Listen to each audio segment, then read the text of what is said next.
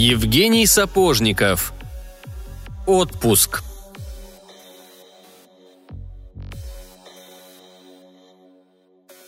Клерк третьего ранга А4598 впервые за много лет с удовольствием поглощал безвкусный утренний рацион.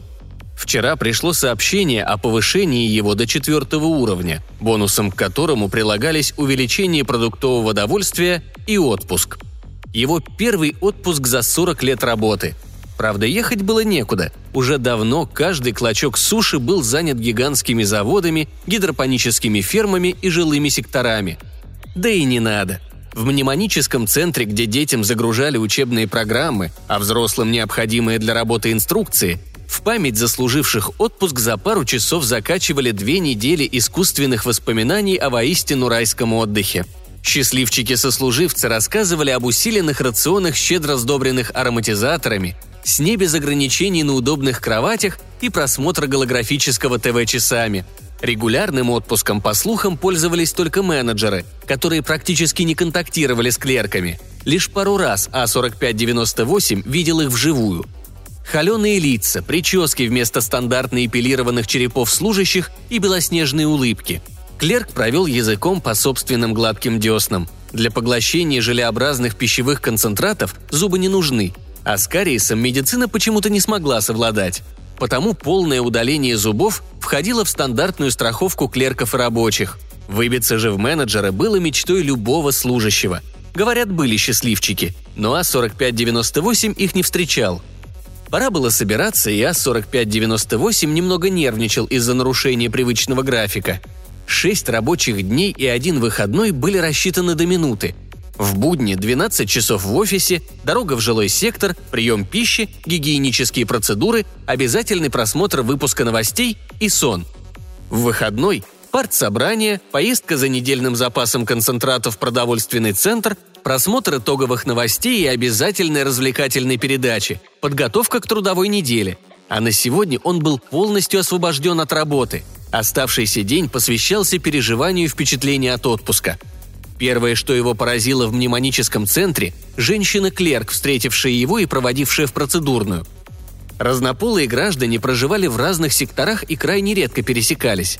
После усовершенствования технологии искусственной инкубации зародышей контакты мужчин с женщинами свели к минимуму, а инстинкт размножения легко подавлялся благодаря достижениям фармакологии – Женщину в этом лысом и беззубом существе выдавал лишь тембр голоса и очертания молочных желез под стандартной серой робой клерка. «Садитесь поудобнее», – инструктировала А4598 женщина, закрепляя на голове несколько громоздкую, опутанную проводами конструкцию. Запись идет по живому порядка трех часов. Вы очень реалистично переживете яркие моменты вашего отпуска. Запахи, звуки, вкусы, тактильные ощущения. Но мне обещали двухнедельный отпуск –– робко возразил клерк. «По ощущениям так и будет. Дополнительно подгружается иллюзия, что вы просто забыли малозначащие моменты, вроде походов в туалет, сна, перемещений. Это позволяет сократить длительность процедуры. Закрывайте глаза. Начинаем». Едва А4598 прикрыл веки, как сквозь них начал пробиваться яркий свет.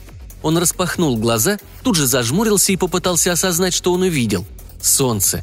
В чистом голубом небе невыносимо ярко светило солнце. В его привычной реальности оно было только размытым тусклым диском, чьи лучи с трудом пробивали пелену смога. «Извольте ваш завтрак», — раздался совсем рядом голос. «Завтрак?» — переспросил клерк, разлепил, наконец, глаза и с ужасом уставился на говорившего. Это была женщина-менеджер — непривычно одета, на голове огненно-рыжая копна волос и полный набор зубов, который та продемонстрировала, растянув губы в приветливой улыбке. Она поставила перед оторопевшим А4598 накрытое крышкой блюдо и удалилась. Когда шок от необычной встречи немного прошел, клерк опасливо снял куполообразную крышку и чуть не потерял сознание от ударившей по его рецепторам волны запахов. Он не знал, что перед ним – Однозначно еда, но не полупрозрачный шмат привычного рациона, а нечто другое. Коричневый плотный ломоть в обрамлении зеленых шариков и разноцветных кусочков чего-то еще. Не контролируя себя, он схватил руками самый большой кусок, затолкал в рот, торопливо проживал и проглотил, захлебываясь слюной.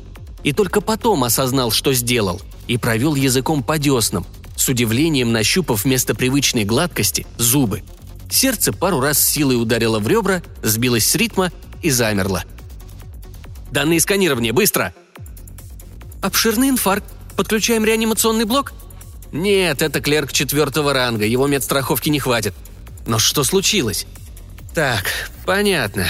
Д-1242. Вы перепутали программы и загрузили клерку отпуск для менеджеров. Вы будете наказаны за халатность. Вызывайте службу утилизации и сообщите в его офис о выбывании одной штатной единицы». Д-1242 до самого приезда санитаров вглядывалась в мертвое лицо клерка, силясь понять, что за странная эмоция, которую даже смерть не смогла стереть, отражается в его широко распахнутых глазах –